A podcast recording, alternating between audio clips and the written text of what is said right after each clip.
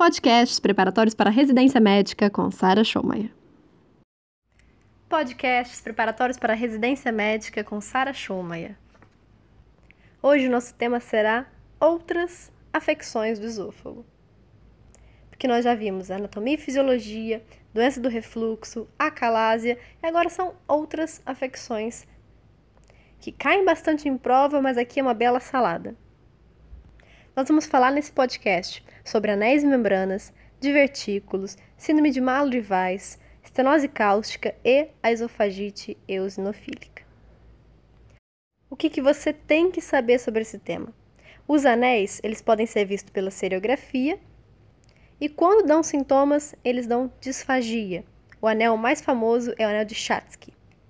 Já a membrana, a membrana é mais comum na região cervical, geralmente associado à síndrome de Plumen-Vinson ou Patterson-Kelly, que é a tríade membrana, disfagia e anemia ferropriva. Sempre relacione Plumer-Vinson com anemia ferropriva.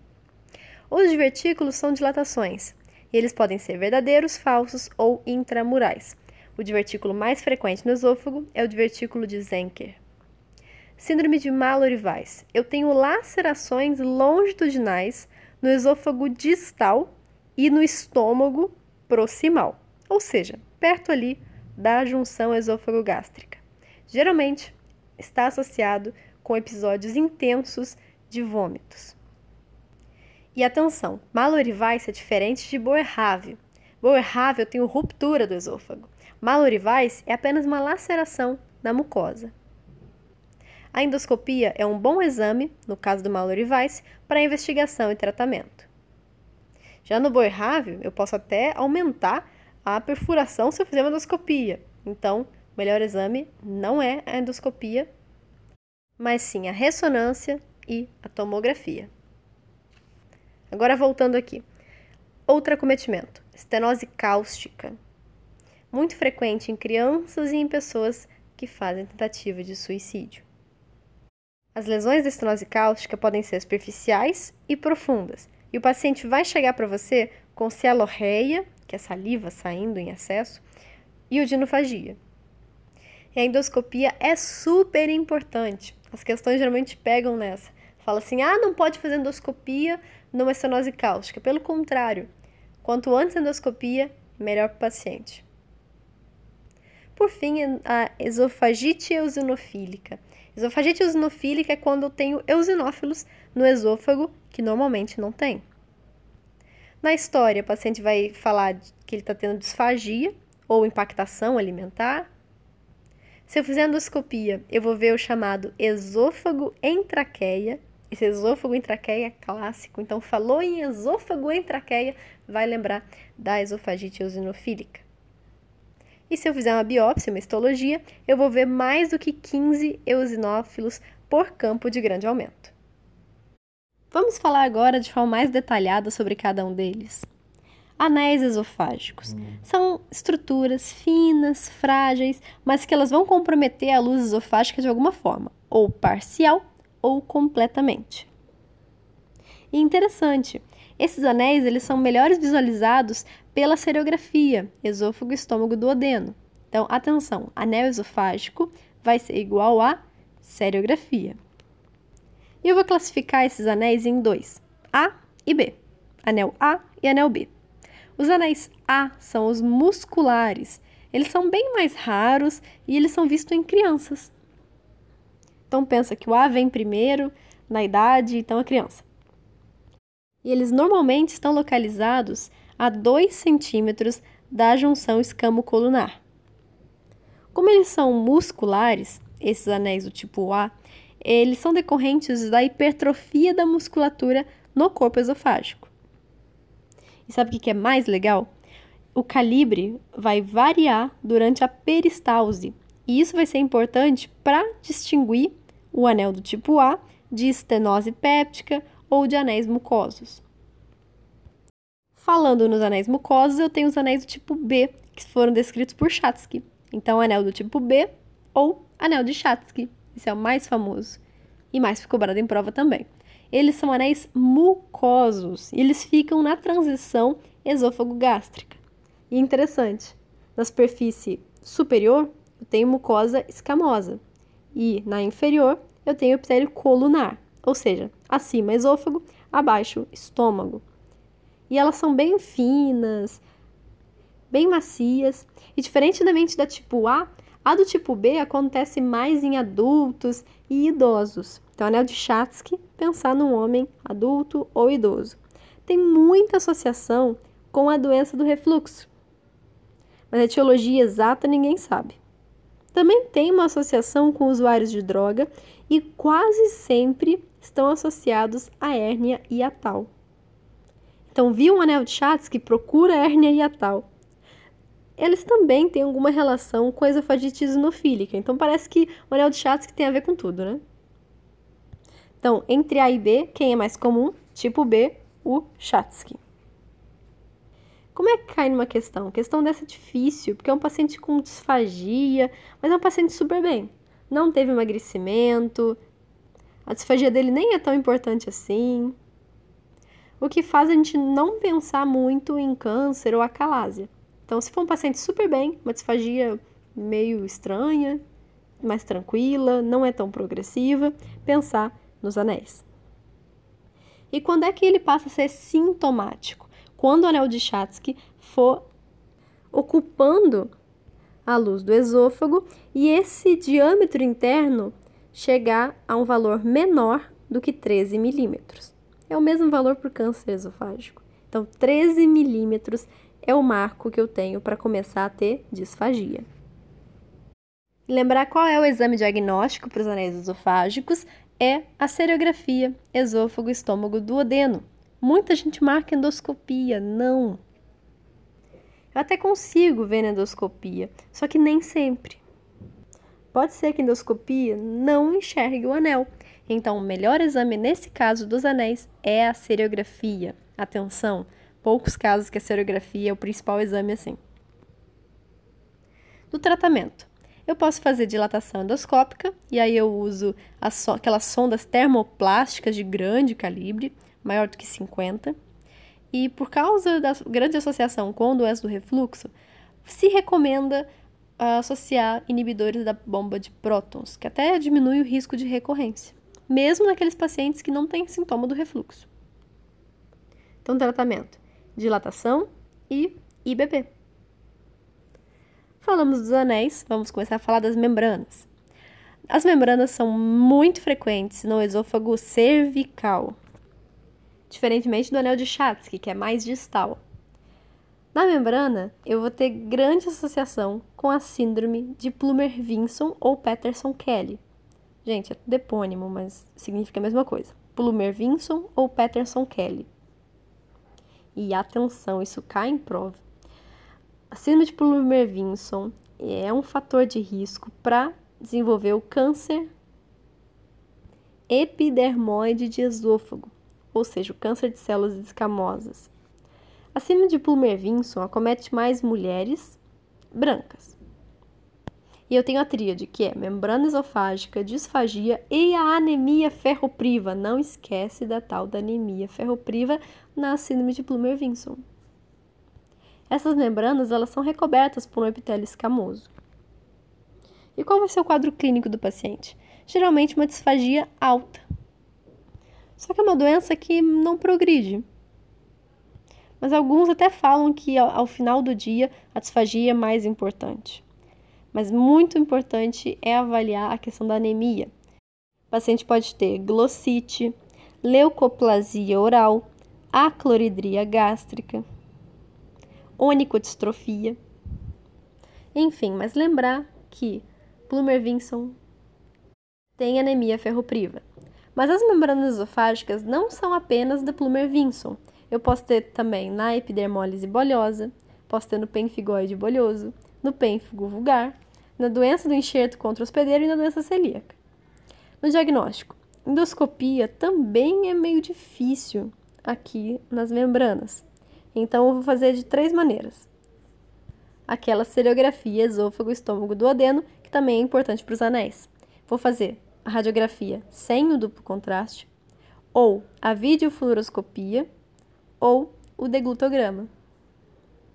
E qual é o tratamento? O tratamento clínico das membranas vai ser a correção da anemia. E nos casos que tiver disfagia importante, a dilatação endoscópica. Agora, os divertículos, isso cai muito, divertículo de esôfago. A primeira coisa é que se você souber que o paciente tem um divertículo de esôfago, tem que ter muito cuidado para introduzir tubos por essa via. Por exemplo, sondas nasogástricas, entéricas. Porque aí essa sonda ela entra no divertículo, você acha que está no esôfago e vai continuando empurrando e perfura. Eu tenho dois tipos de divertículos de acordo com o mecanismo: o de pulsão e o de tração. O de pulsão é quando eu tenho um aumento da pressão intraluminal e uma fraqueza da parede ou seja, pressão muito forte com a parede muito fraca. Nos divertículos de pulsão, eu tenho uma herniação da mucosa e da submucosa, sem a camada muscular. Portanto, se eu não tenho todas as camadas, se eu tenho apenas parte delas, vai ser um divertículo falso. Quais são? Zenker, então atenção, o Zenker, que é o mais comum, ele é do tipo de pulsão. E também, além do Zenker, os epifrênicos. E esses divertículos de pulsão são muito associados com distúrbios da motilidade do esôfago. E os de tração? Tradicionalmente, os de tração são ditos como cicatriz e retração mediastinal e aí puxa a parede esofágica. Os divertículos por tração, os exemplos, são os divertículos do esôfago médio. Mas hoje em dia sabe-se que também tem alguma relevância as alterações motoras do esôfago na formação dos vertículos de tração. De acordo com a localização, agora, eu vou dividir no faringo esofágico, que é o Zenker, aqueles que são do esôfago médio ou parabrônquicos, e os que são epifrênicos. Epifrênico significa acima do diafragma. Começando com os vertículos faringoesofágicos. Faringoesofágico, lembrado Zenker, é o mais comum do esôfago e acomete idosos na sétima década de vida. Então, atenção: paciente idoso, homem que tem uma disfagia intermitente, halitose, regurgitação, pneumonia aspirativa. Esse paciente pode ter um divertículo de Zenker. O divertículo de Zenker a gente já viu, ele é um pseudo-divertículo, isso cai muito em prova. Ele é formado acima do músculo cricofaríngeo, ou seja, no famoso trígono de Killian. Killian. Killian com K.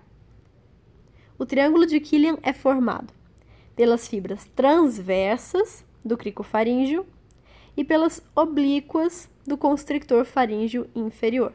Então, transversa do crico, oblíqua do constrictor. Eu vou fazer a investigação com a endoscopia ou com a seriografia. E o tratamento de escolha é a ressecção desse divertículo, a fixação e a miotomia. Ressecção do divertículo é chamada de diverticulectomia. E o acesso cirúrgico é uma cervicotomia à esquerda. O maior risco dessa cirurgia é o desenvolvimento da mediastinite. Nos pacientes, no entanto, que têm um risco cirúrgico alto, eu posso fazer a miotomia cricofaríngea e a diverticulopexia. Então, nesse caso, eu não resseco o divertículo, mas eu puxo ele e vou grudar no esôfago na parte superior. Então, ele continua ali, mas eu diminuo a entrada de alimento. Então, o tratamento de escolha é tirar o divertículo fora. Paciente que tem alto risco, diverticulopexia. E nos pacientes que o risco é proibitivo para a cirurgia, então a cirurgia está contraindicada, eu posso fazer uma diverticulotomia endoscópica. O que, que eu vou fazer? O divertículo está ali, certo? Ele tem uma entrada, mas não tem uma saída. Então eu crio a saída. Eu vou fazer um, uma, um corte e coagulação no septo que existe entre o esôfago e o divertículo. Então eu crio um canal comum. Vou ter entrada e vou ter saída do material. Mas isso só naqueles pacientes que têm um risco proibitivo para cirurgia. O nome desse procedimento, que eu crio essa comunicação, é o procedimento de Dolman. Dolman com H. D-O-H-L, man. Dolman. Só que a complicação mais grave é a perfuração. E como esse paciente tem altíssimo risco cirúrgico, perfurou, mas vamos tentar tratar conservadoramente primeiro com jejum e antibiótico de largo espectro. Divertículos médio-esofágicos ou parabrônquicos. Eles são decorrentes daquela retração dos linfonodos mediastinais que foram inflamados, geralmente tuberculose principal no nosso meio, lembrar da tuberculose, e também da histoplasmose.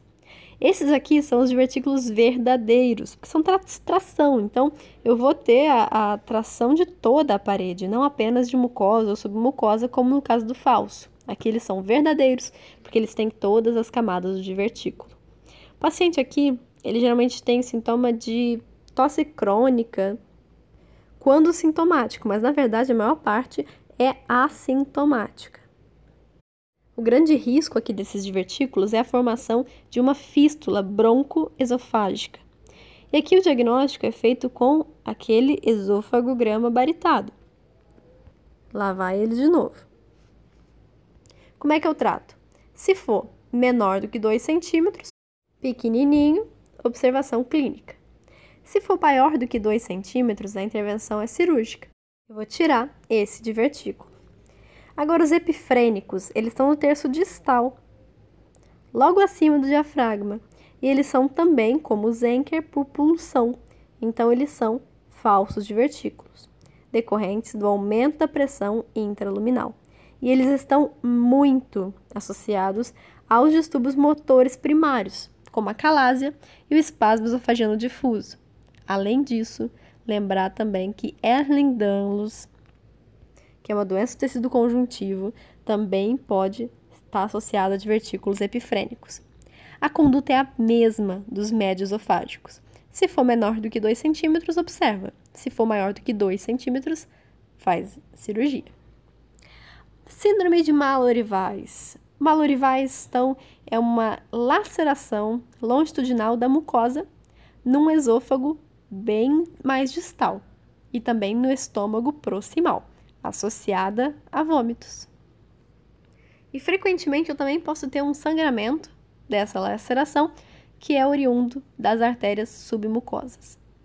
Da patogênese, eu tenho um aumento muito rápido da pressão intraabdominal, decorrente principalmente de vômitos, mas também pode ser valsalva, tosse, a massagem cardíaca, a gastroscopia, convulsões. Mas atenção, o que cai em prova é a história de alcoolismo e vômitos que estão muito associadas à síndrome de Mallory-Weiss. Fazendo um parênteses aqui.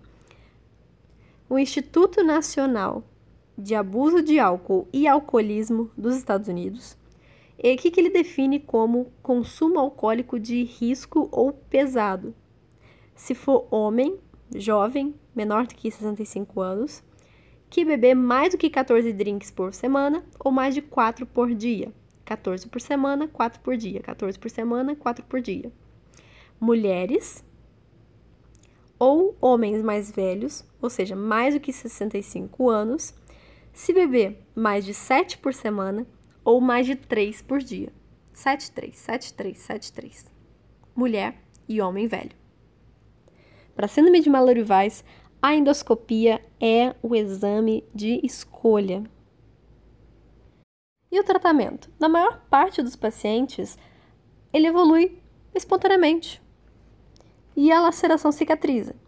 Mas naqueles que têm um sangramento ativo, eu posso tentar a terapia endoscópica e aí eu faço uma coagulação térmica, um hemoclipe, ligadura elástica, ou eu posso também injetar epinefrina. Mas se tiver falha, eu vou fazer uma angiografia com embolização transarterial. Se falha, angiografia. E se persistir ainda, aí eu tenho que fazer cirurgia, mas é bem raro. Estenose cáustica. Aqui eu tenho diferença entre ácido e básico. Estenose cáustica vai ser a lesão por uma substância química. Se for álcali, eu vou ter uma necrose de liquefação, e se for ácido, eu vou ter uma necrose de coagulação. Por álcali é muito mais grave. Então, por substâncias básicas, eu vou ter necrose de liquefação e que vai se estender muito rapidamente da mucosa à parede, enquanto que Em relação às substâncias ácidas, eu tenho necrose de coagulação, só que eu também faço, de certa forma, uma consolidação do tecido conectivo e forma uma barreira de proteção, causando um menor dano em relação aos álcalis. E onde é que eles são encontrados, esses álcalis fortes? Antigamente até tinha mais em casa soda cáustica para fazer sabão, mas hoje em dia os principais produtos são de limpeza, baterias e pilhas. E não esquece, na fase aguda eu tenho que fazer endoscopia nesses pacientes com ingestão de substâncias cáusticas. E pensa também no pH. Se eu vou ingerir uma base e ela chega no esôfago, vai destruir. Mas chega no estômago, o estômago é ácido, vai neutralizar. Enquanto que os ácidos, quando chegam no estômago, ficam mais ácidos ainda. Então, a lesão do estômago é maior com os ácidos. E qual o problema depois que isso vai se resolvendo? Eu vou ter fibrose e, consequentemente, uma estenose do esôfago. As lesões elas podem ser classificadas em superficiais e profundas. Nas superficiais, eu tenho edema, eritema, bolhas e pequenas úlceras. Já nas profundas, eu tenho ulcerações circunferenciais e uma perfuração. Na submucosa, eu vou ter infiltração de células inflamatórias, trombose das artérias, veias, gangrena, depois formação do tecido de granulação, culminando com a estenose esofágica. Então, atenção, que cai muito disso em prova, é que na fase aguda eu preciso realizar a endoscopia digestiva alta dentro das primeiras 24 horas. Geralmente ele coloca assim: ah, eu não posso fazer endoscopia porque o esôfago está friável. Não, você pode e deve fazer endoscopia nas primeiras 24 horas. Eu só não vou fazer se o paciente está instável, se já tem uma evidência de perfuração, porque aí a endoscopia não adianta nada, vai piorar, ou se o paciente tem insuficiência respiratória. Nos outros casos, eu vou fazer endoscopia. Se eu tenho suspeita de perfuração, meu exame ideal é a tomografia computadorizada. E eu vou classificar essa estenose cáustica de acordo com a endoscopia, em grau 0 a 3. Só que o 2 e o 3 são divididos em A e B. Então vamos pensar comigo. Grau 0 é o normal. Grau 1, eu tenho edema. Grau 2 é dividido em 2A e 2B. 2A é úlcera superficial, 2B é úlcera profunda. Grau 3 é dividido em 3A e 3B. 3A é necrose focal, 3B é necrose extensa. E a partir disso, eu vou fazer uma graduação e que vai me dar um prognóstico. O grau 1 e o 2A vai ser de excelente prognóstico. Dificilmente vai formar estenose. O grau 2B e 3A, então vê que ele intercala, né? Eu vou fazer estenose em quase todos os casos. E o grau 3B, que é o pior, a morte geralmente é precoce. Das complicações da estenose cáustica, tem o precoce, que é menos do que seis semanas, e tardias, mais do que seis semanas. Nas precoces, eu tenho envolvimento da via aérea e aspiração, pneumonia bacteriana, de forma secundária. E na tardia, eu tenho a estenose esofágica, que é a mais frequente. A estenose antropilórica, ela existe, mas ela é mais rara. Sem contar que a estenose cáustica, ela é um fator de risco para o carcinoma esofágico, do tipo escamoso. Do tratamento daquele paciente que ingeriu uma substância cáustica. Primeiro, eu não vou fazer sondagem. Porque no processo eu posso fazer um vômito e evoluir com perfuração do esôfago e do estômago, que já estão enfraquecidos. Eu também não vou usar substâncias eméticas para fazer o paciente vomitar. Por quê? Se essa substância entrou fazendo necrose, se eu provocar vômito, essa substância vai voltar pelo mesmo lugar, provocando ainda mais lesão. E eu também não vou usar neutralizantes, porque a reação de neutralização, você vai lembrar da química, é uma reação que libera calor. Então, além da injúria química, eu vou ter uma injúria térmica. Péssima ideia. O que, que eu vou fazer?